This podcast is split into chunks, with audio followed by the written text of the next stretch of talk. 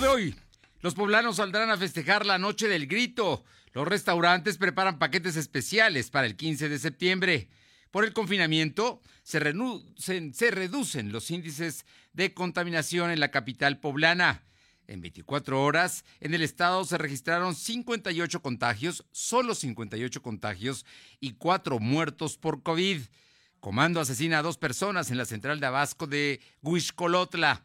La temperatura ambiente en la zona metropolitana de la ciudad de Puebla es de 23 grados. Lo de hoy te conecta. Hay bloqueos en el puente internacional. Está pidiendo el apoyo de la policía. Noticias, salud, tecnología, entrevistas, debate, reportajes, tendencias, la mejor información. Lo de hoy radio, Lo de hoy radio con Fernando Alberto Crisanto. Muy buenas tardes, qué gusto saludarle el día de hoy. Son las 2 de la tarde con un minuto de este día martes 8 de septiembre del 2020 y gracias por acompañarnos. Hay mucha y muy buena información. Gracias a quienes nos sintonizan a través de ABC Radio aquí en la capital poblana en el 1280, en la que buena de Ciudad Cerdán en el 93.5, en la Sierra Norte del estado, allá en Radio Jicotepec en el 92.7 y también en Radio Jicotepec en el 570. Y mi gente, en el 980 en el sur de la entidad, en Izúcar de Matamoros, tiene como base. Muchas gracias a todos y también a quienes lo hacen a través de www.lodoy.com.mx y eh, en nuestro canal de YouTube LDH Noticias y también en Facebook en LDH Noticias a través de Facebook Live. Estamos con usted los próximos 60 minutos y por supuesto todo el día le estamos informando en nuestra plataforma de internet. Y vámonos de inmediato con la información porque, bueno, el 15 de septiembre es una fiesta nacional, es un común que se reúnan grupos, familias y algunos incluso que salgan a las calles de alguna manera a celebrar el grito de independencia. Es una fiesta nacional, día 16 no se trabaja, esto será el próximo martes por la noche. Y bueno, ya los restaurantes están preparando paquetes. De ello nos comenta mi compañera Alma Méndez. Alma, ¿cómo te va? Muy buenas tardes.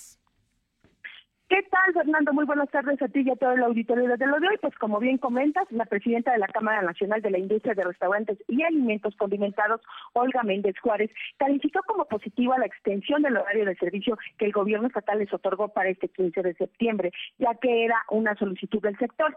Destacó que si bien hay algunas restricciones acerca de la música, su sector está consciente de que todavía no existen las condiciones para operar como tradicionalmente lo hacían, pues aún hay riesgo de un rebrote en la entidad. Añadió que los afiliados están contentos por la situación y ya han comenzado a organizar los paquetes y las amenidades que podrían ofrecer durante esta noche mexicana. Explicó que debido al aforo reducido del, del 30%, tienen que considerar sus gastos para saber si el evento realmente les será rentable, ya que normalmente un 15 de invierten en grandes cantidades de dinero para la decoración del lugar y de los shows en vivo. La información, Fernando. Bueno, por lo pronto a lo mejor no hay exceso de música o shows porque van a tener solamente el 30% de su capacidad, pero de que pueden hacer buenos menús y de que pueden llevar algún trío, algún conjunto, en fin, lo pueden hacer. Yo estoy seguro que buscarán la manera de atender a sus clientes y de que haya una noche mexicana eh, aunque sea con poca gente, pero sin duda para celebrar en muchos restaurantes de Puebla. Estaremos muy atentos a esto porque sin duda hay que verlo como una fiesta. La vida sigue, cierto, amenazada por la enfermedad, con graves problemas, hay que cuidarnos, pero podemos salir y cuidarnos. Así es que especialmente ese día se espera que las cosas vayan bien. Además, hay eh, noticias importantes que en un minuto más le vamos a dar de cómo está bajando la pandemia de coronavirus en Puebla. O sea, hay una tendencia ahora sí muy notable a la baja. Muchas gracias. Seguimos al petit. Vámonos precisamente con mi compañero Silvino Cuate, quien nos informa de en, las últimas 24 horas cuáles son los registros de contagios y decesos. Te escuchamos, Silvino. Muy buenas tardes. ¿Qué tal? Muy buenas tardes. Informarte que en el transcurso de 24 horas se han registrado 58 nuevos contagios de coronavirus y 4 decesos, con lo que suman 30.731 acumulados y 3.800 82 fallecidos por esta enfermedad, así lo informó el secretario de Salud, José Antonio Martínez, en su conferencia matutina, indicó que actualmente hay 1.074 casos activos que se distribuyen en 82 municipios. Además, todo el sector salud, en todo el sector hay 563 enfermos, de los cuales eh, 123 se encuentran conectados a ventilación asistida. En la red hospitalaria hay 210, 47 con ventilación asistida. En el IMSS hay 199, 42 con ventilación asistida. Y en el ISTE hay 34 pacientes, 6 con ventilación. En el ISTEP hay 58, 14 conectados a ventiladores. Y para concluir, en el hospital eh, regional hay 10 pacientes, 5 con ventilación asistida. En el hospital privado privados hay 46 pacientes y 7 con ventilación mecánica. Fernando. Bueno, entonces, a ver, teníamos muchas semanas, no sé si hoy haya dado el doctor Martínez García el detalle, pero teníamos, yo estoy seguro que más de tres meses que no teníamos este registro en 24 horas. 58, solo 58 eh, nuevos contagios de coronavirus, aunque hoy obviamente gente que está en pruebas esperando los resultados, pero hay 48 contagios confirmados y únicamente cuatro decesos. El que muera una persona ya es grave, pero que solamente haya cuatro después de que habíamos llegado a cifras mm, de arriba de 200, creo que, que habla de que hay una notable tendencia a la baja, Silvino. Así es como bien lo mencionas, es una cifra relevante, sin embargo, es importante mencionar que la semana pasada sí llegamos a un número un poco más considerable, que fueron 43 contagios en solo 24, 24 horas. Sin embargo, en esta ocasión pues, son 58 y, como lo comentas, la tendencia de, de contagios va a la baja de contagios y de decesos también. Estaremos muy pendientes de esto y sin duda son noticias, noticias importantes. Oye, por otra parte, eh, tenemos el, el asunto de el medio ambiente, la contaminación en la capital poblana, que de momentos ya era delicada, por lo menos hasta febrero de este año. Claro, informarte que la, por la poca circulación de vehículos a raíz de la pandemia de coronavirus, la, la contaminación al medio ambiente bajó un 30%. Así lo informó Beatriz Martínez Guevara, titular de la Secretaría del Medio Ambiente, Desarrollo Sustentable y Ordenamiento Territorial. En la entrevista comentó que por la poca circulación de automóviles fue que se dio esta baja de contaminación al aire. Agregó que la dependencia de su cargo continúa trabajando en un, un plan para rescatar el río Toyac. Asimismo, el Ayuntamiento de Puebla expidió permisos y cobró multa alrededor de mil trámites que, no, que estaban fuera de su facultad. Por ello presentó una denuncia ante la Fiscalía de Anticorrupción. Dijo que el viernes pasado presentó la denuncia penal contra los funcionarios del Ayuntamiento Capitalino que resultan responsables, entre los que se podrían encontrar Beatriz Manrique Carreño, quien eh, recientemente fue separada de su cargo por supuestos actos irregulares, Fernando. Bueno, pues ahí está el asunto. Eh, Vamos a ver qué tal eh, está este tema de, la contaminación. Ya ahora que empiece, ya poco a poco la, ciudad se empieza a notar más la circulación de vehículos y vamos a ver qué finalmente va a suceder con todo, con todo este tema, ¿no? Yo, yo creo que el tema de la contaminación del aire es complicada, pero también la contaminación del agua. Así es como bien lo mencionas. Esperemos que en próximos, eh, próximas semanas tengamos un informe de al respecto cómo han incrementado o bajado los niveles de, contaminación en todo el estado, Fernando. Estaremos atentos. Muchas gracias, Silvino. Son las dos de la tarde con ocho minutos, dos con ocho minutos y vamos con mi compañera Aure Navarro porque, bueno, el partido, el partido sin duda, sin registro, pero partido al fin, México Libre porque tiene el número de gente, de seguidores en Puebla, por lo menos hay nueve mil eh, personas afiliadas a México Libre, el partido de Felipe Calderón y Margarita Zavala pues va a pelear su registro ante el Tribunal Electoral. Aure Navarro nos tiene la información. Aure, ¿cómo te va?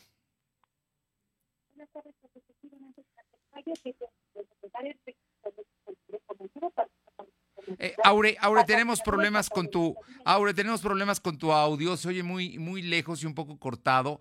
Vamos a tratar de que de que mejore el registro para que escuchemos con detalle lo que hoy dijo Miriam Maravián, que es la dirigente en Puebla de México Libre. Te escuchamos, Aure. Buenas tardes. Buenas tardes, pues efectivamente les comento que tras el fallo que dio de el registro a México Libre como nuevo partido político nacional, la coordinadora estatal de Potencia Maravián confirmó este día que interpondrá un recurso legal de revisión que tendrá que ser resuelto por el Tribunal Electoral del Poder Judicial de la Federación calificó de injusta e ilegal la determinación del INE, sobre todo porque afirmó que los recursos económicos que se recibido por parte de México Libre pues fueron de procedencia al de que se pusieron los requisitos y asamblea que el mismo proceso determina, por lo que no existe razón para negar el registro a México Libre. Ahora bien, aprovechó el espacio para hacer un llamado al presidente de la República, Andrés Manuel López Obrador, que concentrarse en cuidar la economía, seguridad y salud de los ciudadanos y no en venganzas personales. Esto en alusión a la figura del expresidente de México, Felipe Calderón, y su esposa Margarita Zavala Fernández.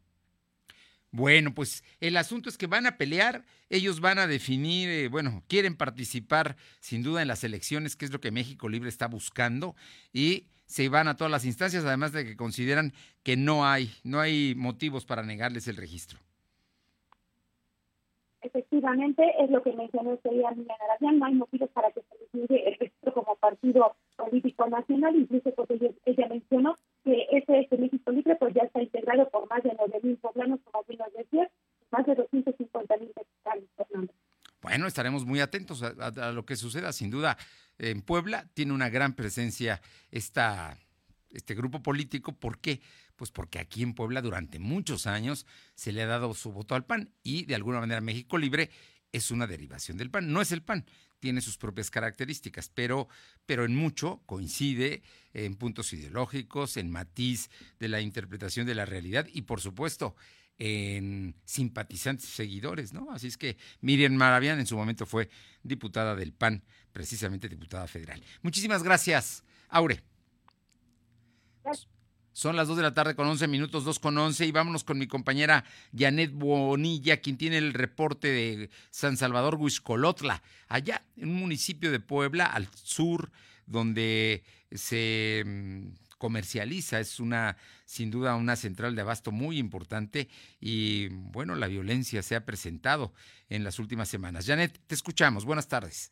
¿Qué tal, Fernando? Muy buenas tardes para ti, para todo el auditorio. Efectivamente, dos hombres fueron ejecutados la tarde del pasado lunes en San Salvador, Huizcolotla. Los occisos fueron alcanzados por sujetos que viajaban en un vehículo y accionaron sus armas al dar alcance a sus víctimas. Los hombres de aproximadamente 21 y 30 años de edad caminaban sobre calle Hidalgo entre 16 de septiembre y Quinta Privada a pocos metros de la central de abasto de mencionado municipio cuando fueron alcanzados por sujetos armados quienes dispararon desde el automóvil en el que viajaban. Los agraviados intentaron evadir la lluvia de balas y buscaron refugio en un domicilio, pero lamentablemente fueron alcanzados y cabe mencionar, Fernando, que la violencia está rebasando a este municipio. Recordarás que la semana pasada hablábamos del linchamiento de una persona precisamente en la central de Abasto y hace un mes el linchamiento también de otro masculino en aquel municipio. Oye, y trascendió también que habían lanzado una granada en contra de, una casa habitación allá mismo en Huiscolotla. Este hecho se da en eh, Tecamachalco, ah, eh, lanzan una granada a un domicilio y ahí eh, Pero estamos cerca, ¿no? se sabe cuál fue eh, el móvil de este hecho. Pero está muy cerca, digamos, Tecamachalco y Huixcolotla están, son vecinos de alguna manera. En fin, son situaciones que se están dando en esta región, muy especialmente como acabas de mencionar con el tema de, de la persona que fue eh, linchada y también con otros actos de violencia. Estaremos muy atentos, Janet.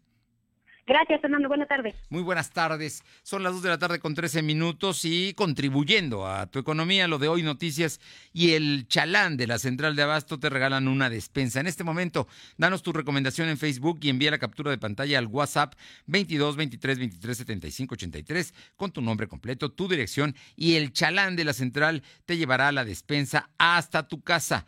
Cuida tu salud y la de tu familia. Yo me quedo en casa y por supuesto que participo en la entrega de esta despensa y si no, pues la puedo comprar al teléfono 2223 790101. Ahí hay despensas, hay ofertas y sobre todo, ¿sabe qué?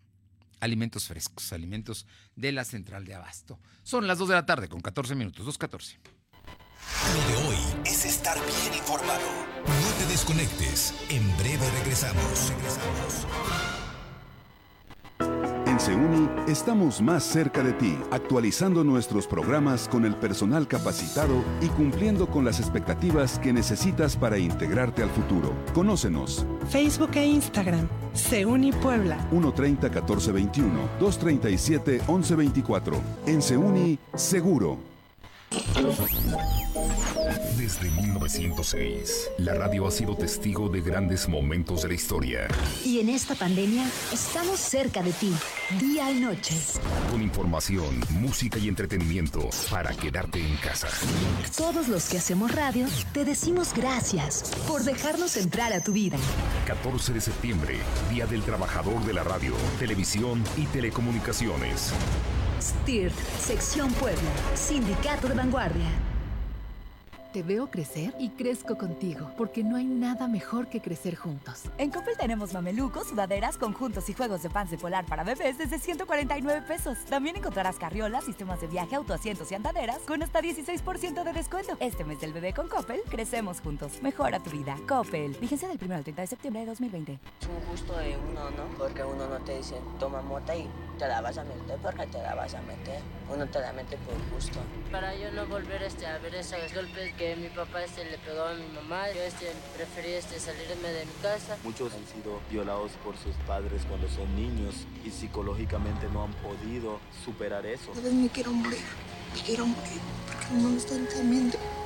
En el mundo de las drogas no hay final feliz. Mi firma, ¿verdad? No, su huella, por favor. Así se escucha la constante innovación de Banco Azteca, el banco que implementó antes que nadie la huella digital para cuidar tu dinero. Somos el banco de los mexicanos que lo pueden todo. Siempre contigo. Banco Azteca. Sueñas, decides, logras.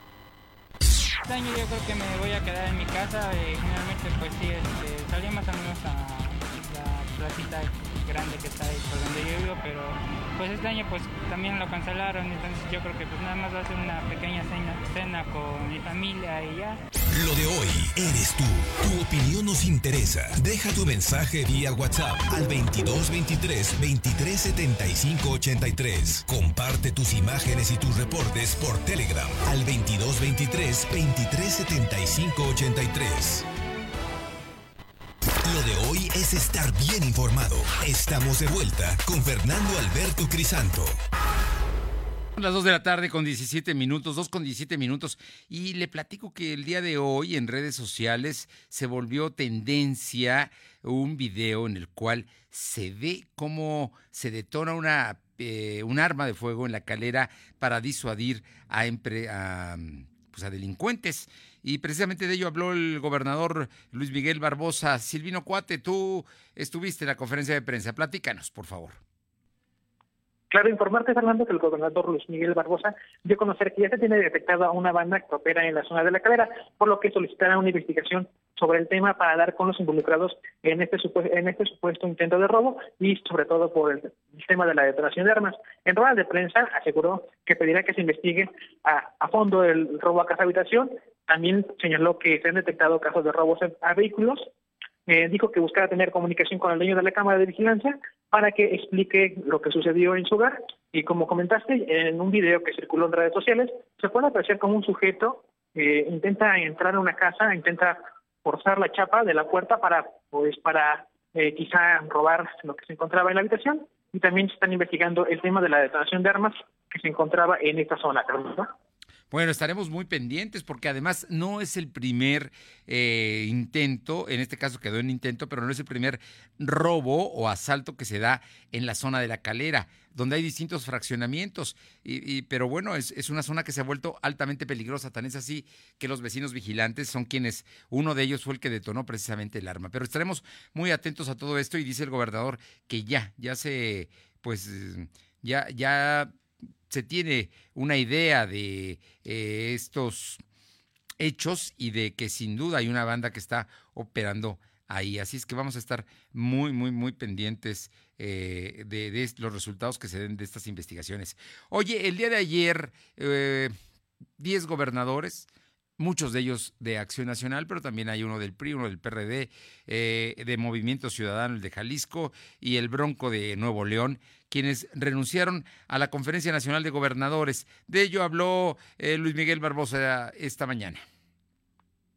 Claro, informante que tras la salida de los 10 mandatarios de la Confederación Nacional de Gobernadores, el Ejecutivo Luis Miguel Barbosa Huerta señaló que los mandatarios tienen la intención de construir un escenario de competencia electoral de cara a las elecciones del 2024. En conferencia de prensa, Barbosa Huerta señaló que los gobernadores tienen el derecho legítimo de abandonar la CONAGO.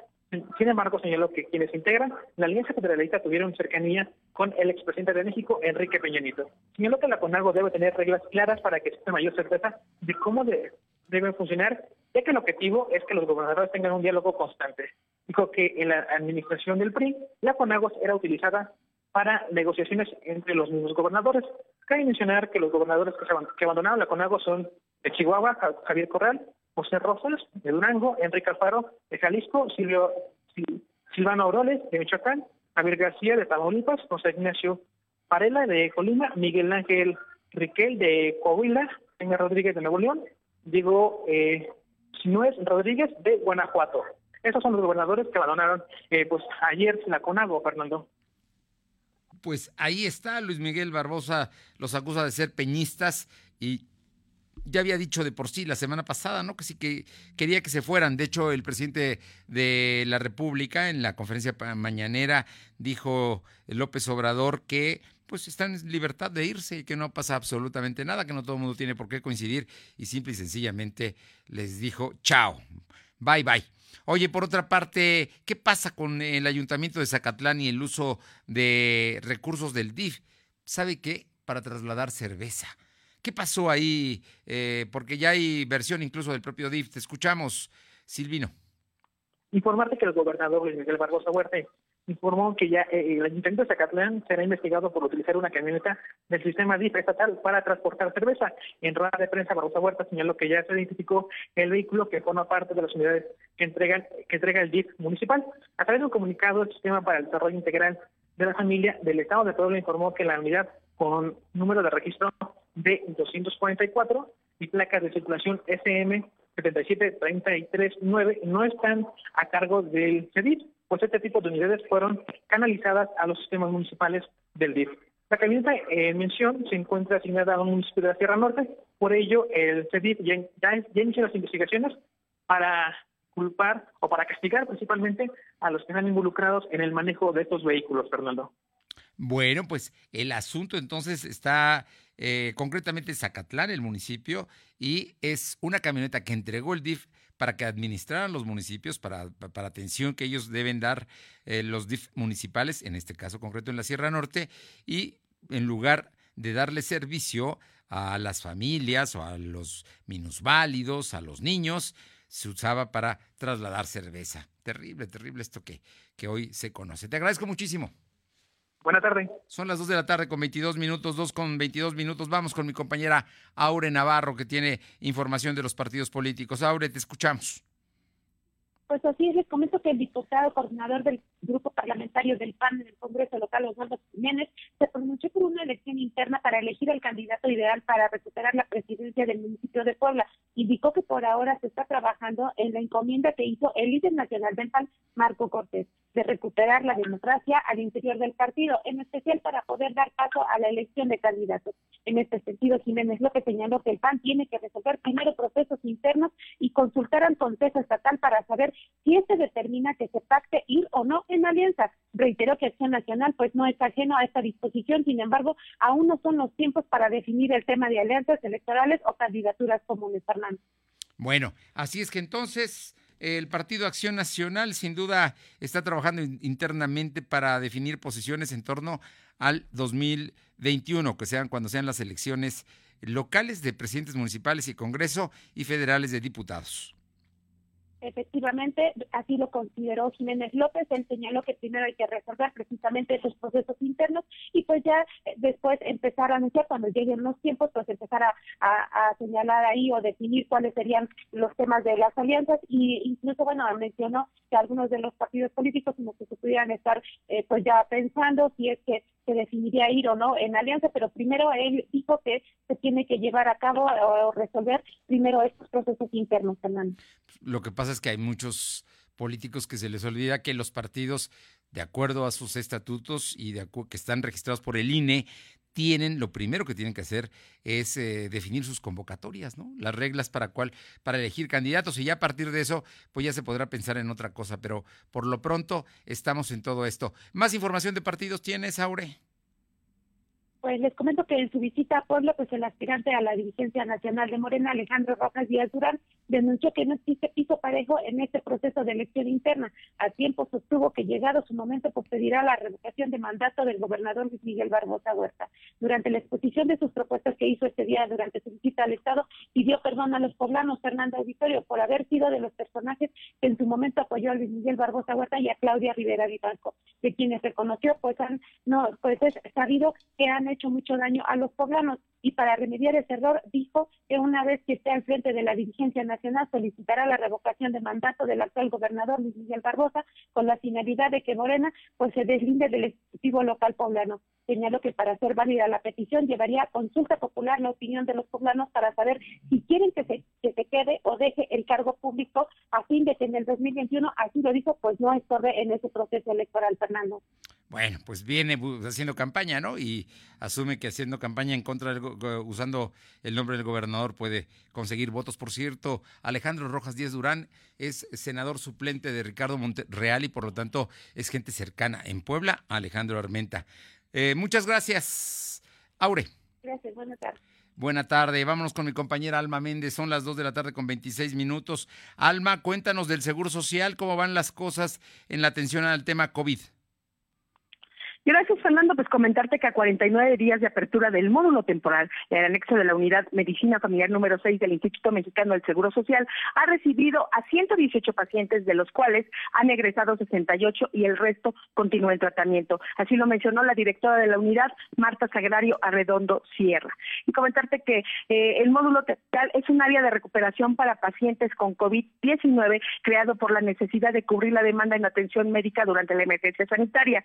Dicho módulo módulo trabaja con una plantilla de 134 trabajadores, enfermeras, asistentes, técnicos en rayos X, inhaloterapia, médicos residentes, urgenciólogos, residentes de, medicina familiar y un internista la información, Fernando. Bueno, pues ahí están, con resultados, afortunadamente ya eh, encontrando lo que hoy se tiene una forma de atender muy distinta como se tenía en marzo pasado, porque hoy se sabe más de COVID y han tenido muchísimo mejores resultados precisamente los tratamientos médicos que se dan ahí en el Seguro Social, donde tenía un alto índice de mortalidad.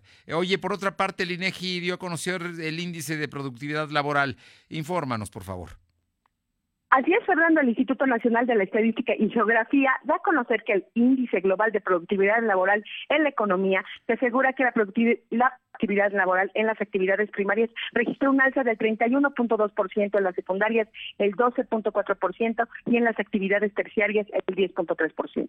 Con base en horas trabajadas, un aumento del 11.4% en el trimestre de abril a junio del 2020. Frente al trimestre previo, con cifras ajustadas por estacionalidad, dicho aumento se da en un contexto de importante reducción del eh, eh, Producto Interno Bruto, pero de mayor disminución proporcional en horas trabajadas. Durante el segundo trimestre el año en curso, la, la productividad laboral con base en las horas trabajadas de las empresas constructoras mostró una caída del menos 7.5% y en los establecimientos manufactureros de el menos 9% con relación al trimestre anterior. La información, Fernando. Bueno, pues ese es un asunto de, en temas de la productividad en momentos que el país está en crisis. Y por cierto, el día de hoy se está dando a conocer en el paquete económico que se va a presentar a las 5 de la tarde a la Cámara de Diputados y a las seis y media a la Cámara de Senadores. Se está dando a conocer que se pretende crecer por arriba del 4%. Es decir, si hubo una caída de un poco más del 10%, si vamos a recuperar el 4% en esta vez de la que había hablado el presidente López Obrador, pues iremos cerquita de la mitad de recuperarnos de lo que fue la caída, así que no es mucho para echar campanas al vuelo, pero una de las partes importantes de, esto, de la economía, es medir precisamente la productividad laboral en las distintas actividades y cómo, bueno, de alguna manera, eh, pues hay buena mano de obra en, México. Finalmente, cuéntanos, hay hoy información sobre eh, la pérdida de empleos en un sector que para Puebla es muy importante, que son las autopartes. Así es, Fernando, como bien comentas, el presidente de la Industria Nacional de Autopartes, Óscar Alvin Santos, dio a conocer que durante el primer semestre del año la industria automotriz tuvo una pérdida de al menos 62 mil empleos por la suspensión de labores por la pandemia del COVID-19. Alvin Santos mencionó que de enero a junio el empleo del sector pasó de, 800, de 867 mil a 812 mil fuentes laborales comparando con el mismo periodo del 2009, es decir, una baja del 6%. El presidente de Lina indicó que la expectativa del factoraje cerrará con 76.421 millones de dólares, que es la disminución del 22% respecto al año pasado. La información, Fernando. Bueno, pues ahí está el tema de las autopartes, que en Puebla afortunadamente mmm, se ha mantenido todavía. Ha habido pérdida de empleo sin duda, pero ahí vamos, ahí vamos con el tema de la producción automotriz y también la producción de autopartes. Muchísimas gracias, Alma. Son las 2 de la tarde con 30 minutos, dos y media. Lo de hoy es estar bien informado.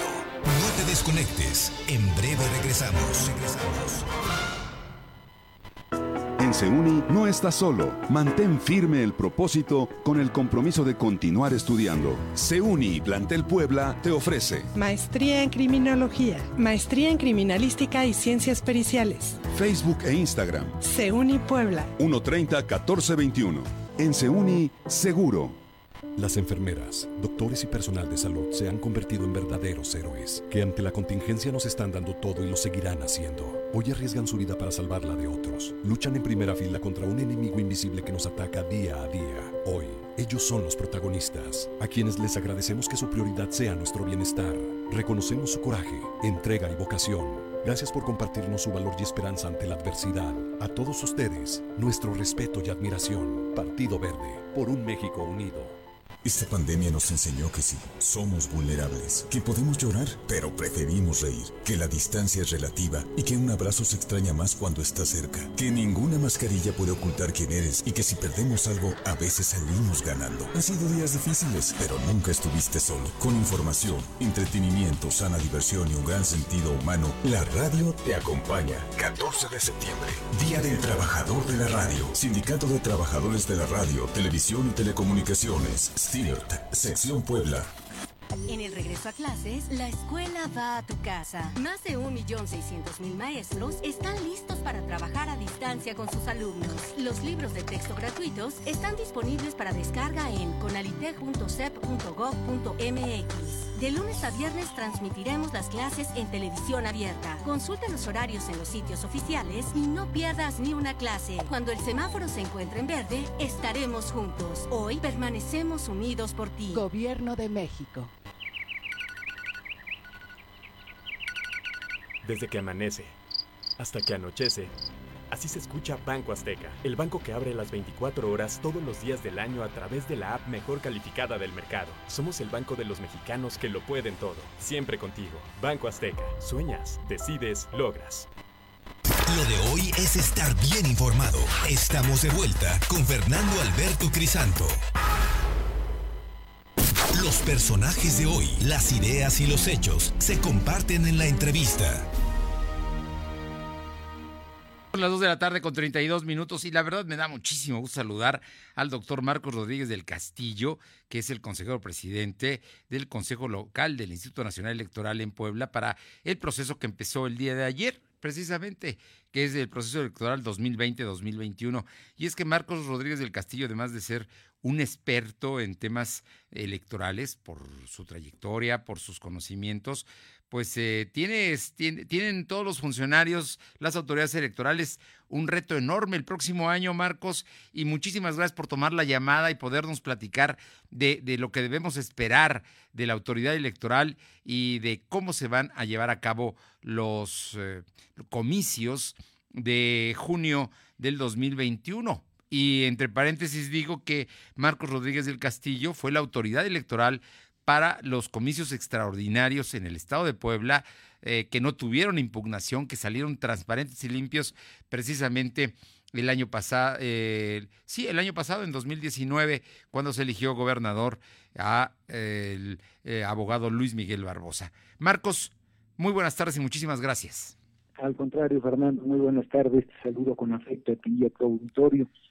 Y efectivamente, retomando el hilo que lo que, de lo que señalas, eh, nos vamos a enfrentar al proceso electoral más grande y complejo que haya vivido México en su historia contemporánea.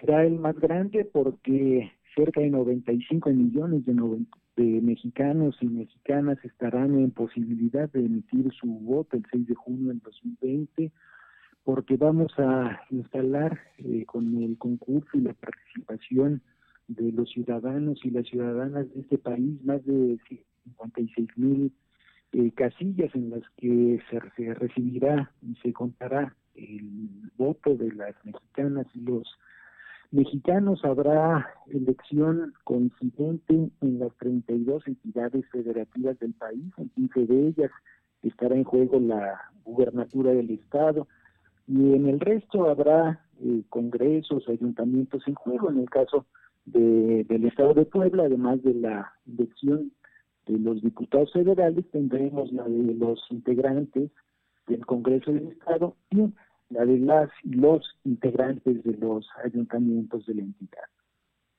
Eh, doctor Rodríguez del Castillo, hay, un asunto que es muy importante. El hecho de que ayer, con fecha de ayer, el día 7 de septiembre, haya empezado formalmente el año electoral, ¿qué es lo que implica? Porque aquí podemos generar una confusión, pero de acuerdo a la ley, empieza a haber una serie de reglas que a los aspirantes y a los partidos los somete a una normatividad. ¿Nos puedes comentar de estos detalles? Sí, claro, con gusto. Eh, si bien es cierto que la elección será el 6 de junio del 2021, el proceso electoral es un conjunto de actos, es un conjunto de actividades que realizan las, las autoridades electorales, los partidos políticos, eh, los candidatos, las coaliciones, los ciudadanos, y que tiene como finalidad la renovación eh, periódica y pacífica de los poderes públicos que son sujetos de voto eh, popular. Esto implica que todos los actores políticos deben ceñirse de manera estricta a lo mandatado por los ordenamientos legales correspondientes.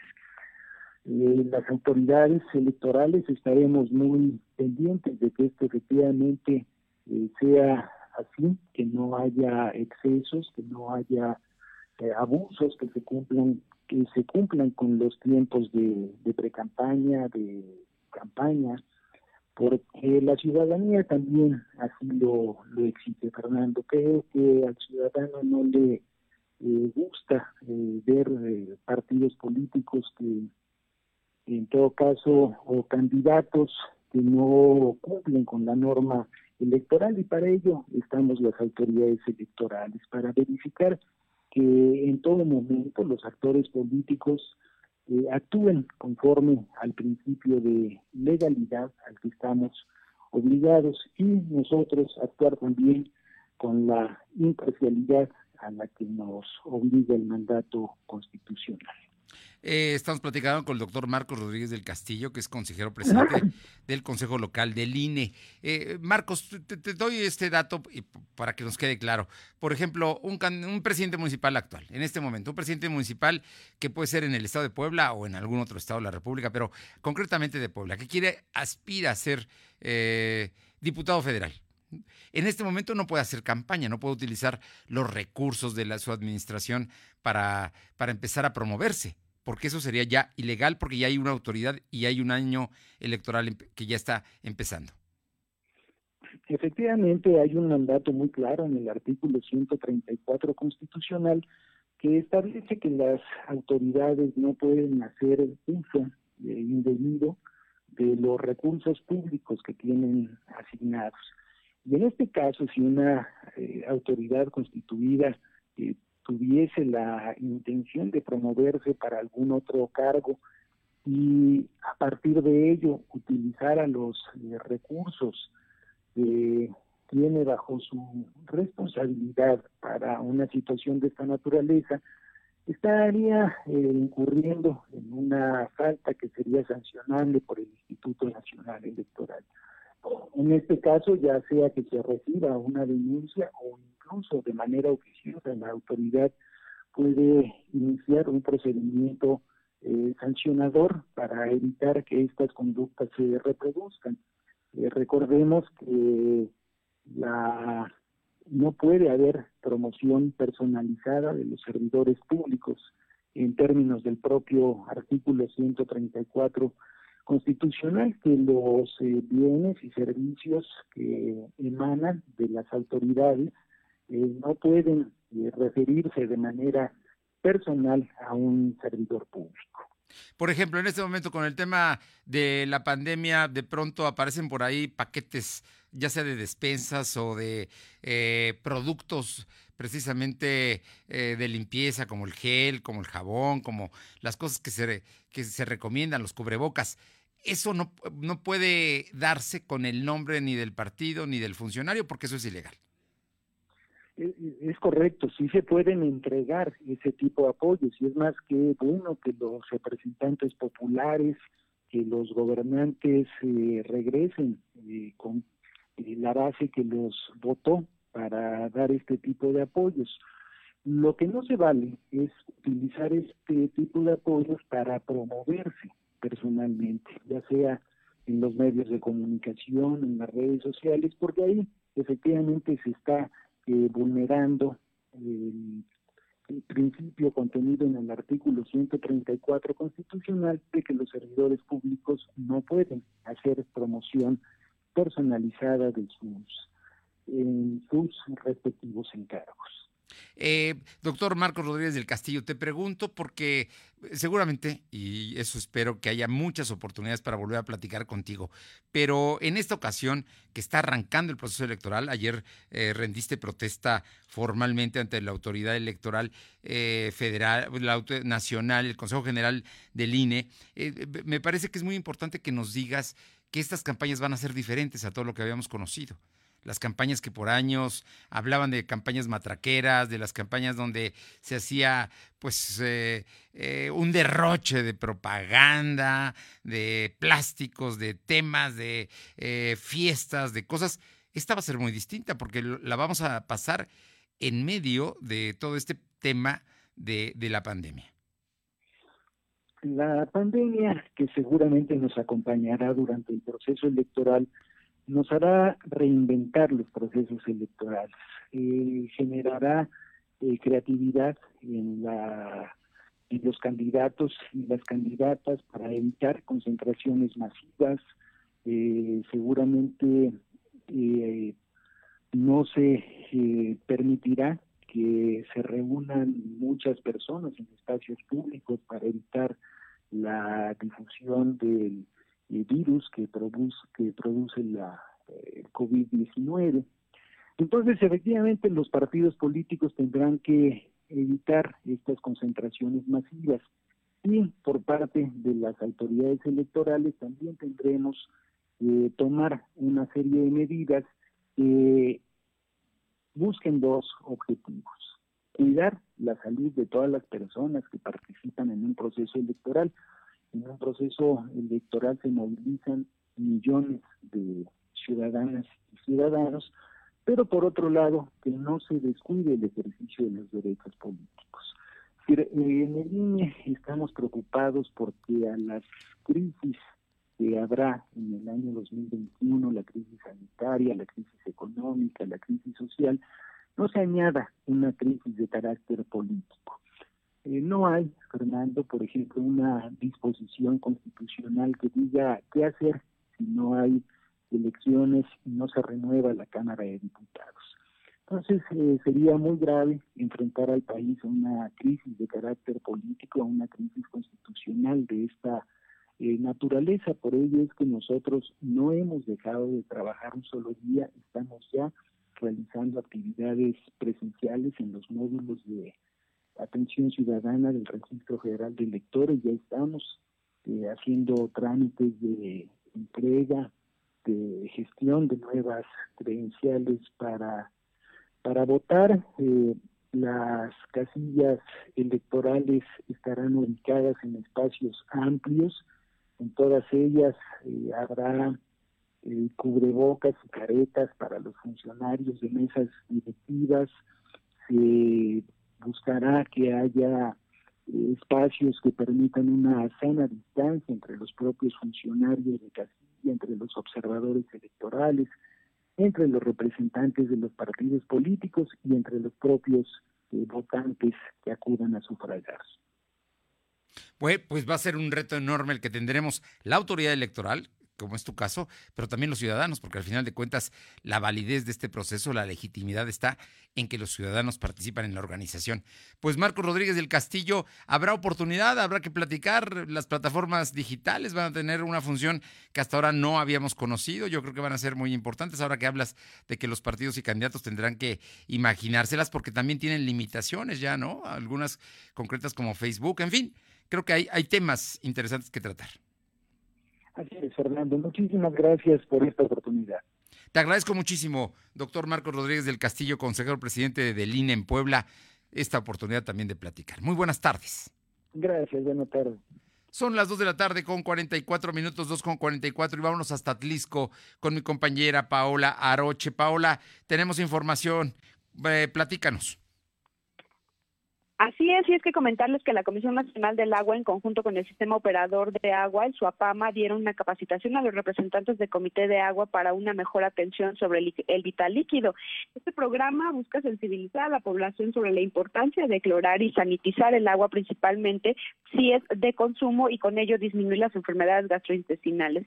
Patricia Osnaya Ruiz, quien es directora local de Conagua Puebla, dijo que ese tipo de dinámicas se están buscando replicar en otros municipios, pero desafortunadamente afortunadamente por el tema de la, de la pandemia, pues se ha frenado esto y las capacitaciones han tenido que ser para algunos municipios de manera virtual. Fue el director del sistema operador, Edgar Moranchel, quien aseguró que durante este tema de la pandemia no se ha tenido el corte de suministro de agua en colonias, así como en juntas auxiliares, ya que saben de antemano que el vital líquido es de importancia para, eh, pues obviamente, combatir el tema de los contagios. Escuchemos un poco de lo que dijo para reducir de un 35 a un 39% los episodios de diarrea y otras enfermedades. El SOPAMA emprendió acciones contundentes ante esta contingencia por el COVID-19, como incrementar en un 200% el monitoreo del agua, mientras que la cloración pasó de 0.5 a 0.8 miligramos por litro. Esto con el fin de garantizar que esté libre de agentes contaminantes. Asimismo, hemos estado conscientes de la situación económica que se vive en el país por ello, de la mano con mi Consejo de Administración y del maestro Guillermo Velázquez, se tomó la determinación de suspender los cortes de agua en las zonas económicamente vulnerables. Asimismo, la directora local de Conagua Puebla dijo y sobre todo subrayó que estarán muy al pendientes para cuando se dé luz verde, sobre todo en el regreso a las aulas en cuanto a los eh, jóvenes, a los menores de edad. Esto para que eh, tengan el suficiente vital líquido para que no se presenten casos de COVID en el próximo regreso a clases, que sabemos todavía no hay como tal una fecha, pero es algo muy importante y algo que se tiene contemplado. Muchas gracias, Paula. Muy buenas tardes. Son las 2 de la tarde con 47 minutos, 2.47. Lo de hoy es estar bien informado. No te desconectes. En breve regresamos. Regresamos. En Seuni, no dejes pasar el tiempo. Los cambios son oportunidades para nuevas alternativas. Prepárate con el compromiso de triunfar. Conócenos. Facebook e Instagram. Seuni Puebla. 130 1421 237 1124 en Seuni, seguro. Garantizar la educación desde la básica a la universitaria. Que los programas sociales mejoren la calidad de vida de los que menos tienen. Que la seguridad nacional garantice la paz. Que el derecho laboral de hombres y mujeres sea respetado y se pueda alcanzar la paridad e igualdad en el país. Esos son algunos de los beneficios de las nuevas leyes y reformas que se aprobaron en estos dos años de la actual legislatura. Por una constitución incluyente y actual, Senado de la República. Cercanía y resultados. El confinamiento nos acercó a la tecnología y a un mundo digital. Aprendimos a usar Zoom, exploramos nuevas redes sociales, descubrimos aplicaciones, suplimos nuestra vida allá afuera. Y aunque extrañamos todo eso, hay algo que nunca echaste de menos. Y es que la radio siempre estuvo ahí, nunca se fue. Te acompañó en medio de la nostalgia, la ansiedad, la tristeza y desde luego la alegría. La radio conecta emociones. 14 de septiembre, Día del Trabajador de la Radio. Sindicato de Trabajadores de la Industria de la Radio, Televisión y Telecomunicaciones. STIRT, sección Puebla. La Cámara de Diputados te mantiene informado del trabajo de las y los diputados en tiempo real a través de nuestras redes sociales.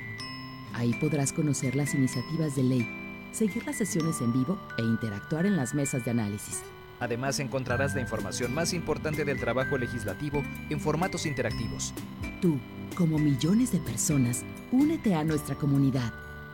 Cámara de Diputados. Legislatura de la Paridad de Género. Te veo crecer y crezco contigo, porque no hay nada mejor que crecer juntos. En Coppel tenemos mamelucos, sudaderas, conjuntos y juegos de de polar para bebés desde 149 pesos. También encontrarás carriolas, sistemas de viaje, autoasientos y andaderas con hasta 16% de descuento. Este mes del bebé con Coppel, crecemos juntos. Mejora tu vida. Coppel. Vigencia del 1 al 30 de septiembre de 2020. Lo de hoy es estar bien informado. Estamos de vuelta con Fernando Alberto Crisanto. Bien, le debo informar que la Concanaco acaba de dar a conocer que el buen fin va a durar 11 días. 11 días será el buen fin y con esto, bueno, pues eh, sin duda eh, la idea es reactivar el comercio. El buen fin 2020 se realizará del 9 al 20 de noviembre. Tendrá una duración de 11 días o semana y media, anunció hoy la Concanaco. Eh, durante la presentación oficial de la décima edición del evento comercial, la cual se realizará precisamente mediante una videoconferencia. Así es que 11 días va a durar, miren nada más, es, nota. Y luego por otra parte le debo eh, comentar que eh, finalmente se confirma que fue suicidio el del actor Javier Ortiz, exintegrante de Garibaldi. Vámonos, son las 2 de la tarde con 51 minutos. Vamos con mi compañera eh, Janet Bonilla, porque en, San Salvador el seco, terrible esto, porque puede haber más, más personas que se dañen por beber eh, alcohol adulterado. Te escuchamos, Janet.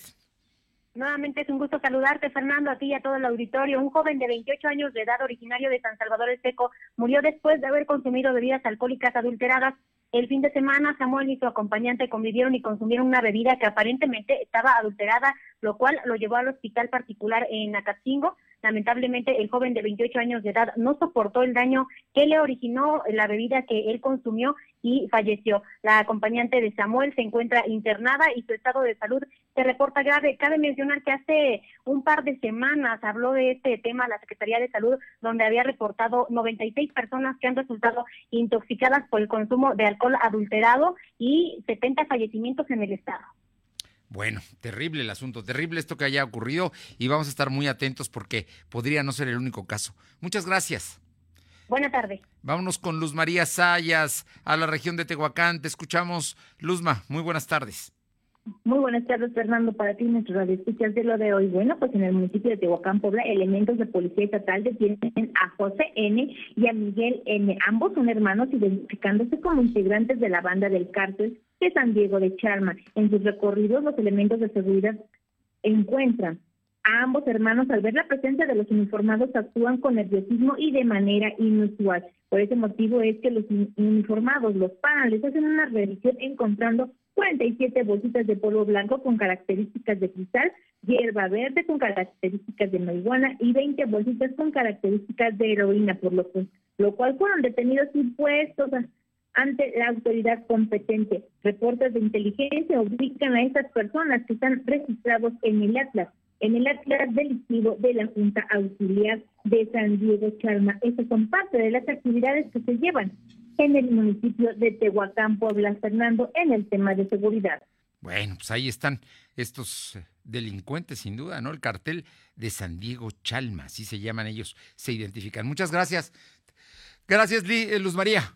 Vámonos con Adán González a la Sierra Norte. Te escuchamos, Adán. ¿Cómo están las cosas de las lluvias y los hechos que se dan allá en la Sierra Norte? Muy buenas tardes, Adán.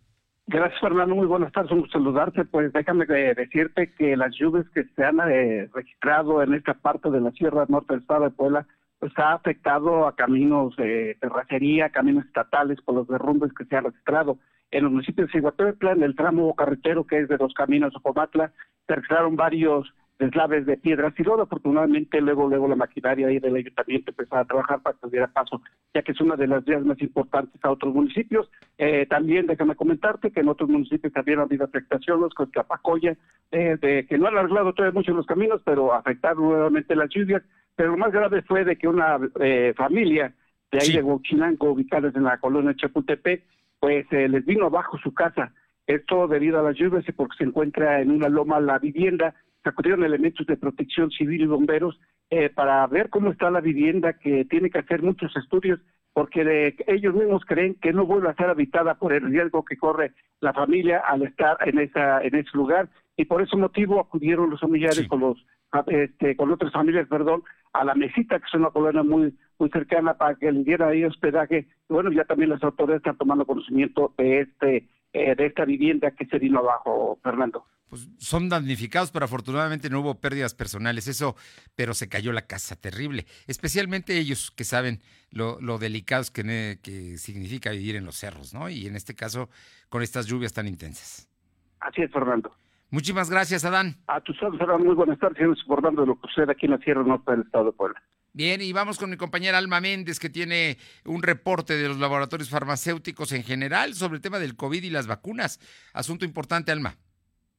Así es, Fernando, como bien comentas, en una carta publicada por laboratorios farmacéuticos que compiten por producir vacunas contra el COVID-19, se comprometieron a evitar métodos científicos abreviados mientras que enfrentan la presión de lanzar pronto una vacuna al mercado. Los laboratorios de las marcas AstraZeneca, BioNTech, eh, eh, Johnson Johnson, Moderna, Novax, Pfizer y Sanofi, entre otras, acordaron enviar las vacunas para su aprobación solo cuando se demuestren grandes estudios clínicos y, que de que son seguras y eficaces, por lo que no caerán en presiones políticas, además de garantizar que haya eh, opciones de vacunas aptas para un acceso global. Esto, bueno, pues se comenta que ah, Donald Trump ha dicho que hay una vacuna y que puede estar lista antes de las elecciones presidenciales de noviembre y esto ha acusado a la Administración de Alimentos y Medicamentos eh, por desacelerar el trabajo para perjudicarlo de manera política. La información, Fernando. Bueno, es que en muchos casos lo que se está utilizando es precisamente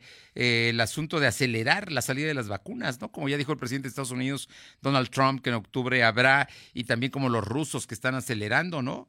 el asunto ahí está ahí está el tema delicado de cómo, cómo, se, cómo se lleva. Vamos a estar muy atentos a todo esto porque los propios laboratorios están pidiendo que no, que no se, que se respeten los tiempos para emitir las, las vacunas, ¿no? Para, para ya hacerlas eh, eh, válidas y seguras para la población. Así es, Fernando, por eso precisamente es que hoy eh, se pronunciaron mediante esta carta pública, bueno, para que precisamente eh, ahora sí que eh, no haya una presión, más bien una comprobación de que efectivamente las vacunas, pues efectivamente van a prevenir el COVID-19. Bien, muchas gracias. Por otra parte, le informo nota de Uriel Mendoza en Tilapa, tras conducir en estado de ebriedad, José María Rodríguez Carrera, inspector de la comunidad de, de Ramadero, ubicada en Tilapa, chocó una unidad oficial tras inspectar a una unidad del transporte público de la ruta RS, eh, 3 sobre la carretera Izúcar-Atencingo a la altura del fraccionamiento Cristo Rey, ocasionando lesiones eh, de consideración entre los pasajeros del transporte público. Iba en estado de veredad este inspector allá en Tilapa. Vamos a los deportes. Lo de hoy es pasión y la pasión está en juego. Paco Herrera, muy buenas tardes. Cuéntanos hoy el América aquí en Puebla. Así es, Fernando. Arranca la fecha 9 del torneo Guardianes 2020 de la Liga MX y tras recibir una goleada ante Pumas el sábado pasado en su visita a Ciudad Universitaria, el Puebla regresa al Estadio Cuauhtémoc para recibir al América. La Franja se enfrentará esta noche en punto de las 21 horas a un doble desafío, ya que no solo deberá medirse ante el cuarto lugar de la tabla general, sino que tendrá que hacerlo sin hombres clave en su alineación titular debido a los contagios de COVID que marginaron desde el encuentro pasado a hombres como Nicolás Viconi, Daniel Álvarez y Santiago Ormeño. Vamos a ver con qué, con qué sale el Puebla, le ha ido bien como local en los últimos partidos, entonces bueno, hoy tiene un duelo importante que va a pasar a las nueve de la noche por televisión abierta para todos los aficionados poblanos. La fecha de hoy la completan Atlético de San Luis contra Necaxa a las cinco de la tarde, Toluca contra Ciudad Juárez a las siete y Monterrey Atlas también a las 7 de la noche y Chivas Querétaro a las 21 horas. El resto de los encuentros serán mañana. Bien, oye, por otra parte, hay regulaciones nuevas para los Olímpicos de Tokio. Sí, bueno, es que ayer el Comité Olímpico y el Comité Organizador de los Juegos de Tokio, que se celebrarán el próximo año, dijeron que con vacuna o sin vacuna contra el COVID se van a disputar esta, esta competencia. Por lo tanto, hay tres propuestas principales que son para minimizar el riesgo de un rebrote en la capital japonesa y son que los deportistas permanezcan el menos tiempo posible en la sede. Ya no van a llegar como antes para estar en la inauguración, sino van a llegar prácticamente para disputar su prueba y en cuanto terminen de competir, se regresan a casa. Además de establecer límites en cuanto a la cantidad de, público que puede estar en los, en los estadios y restringir las zonas comunes. Muchísimas gracias, Paco.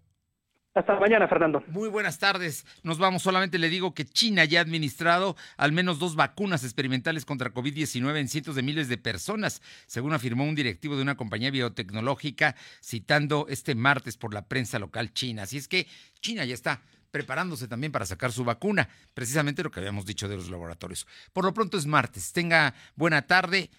Va, la pandemia a la baja, pero no deje de cuidarse. Si va a la baja es porque usted se ha cuidado. Lo esperamos mañana aquí en punto de las 2 en Lo de Hoy Radio. Por lo pronto, buena tarde, buen provecho. Hasta mañana. Gracias. Fernando Alberto Crisanto te presentó Lo de Hoy Radio. Lo de Hoy Radio. Te esperamos de lunes a viernes, de 2 a 3 de la tarde por esta frecuencia, en la cobertura más amplia a nivel estatal. Y síguenos en internet www.lodehoy.com.mx y en nuestras redes sociales como arroba LDH Noticias. Lo de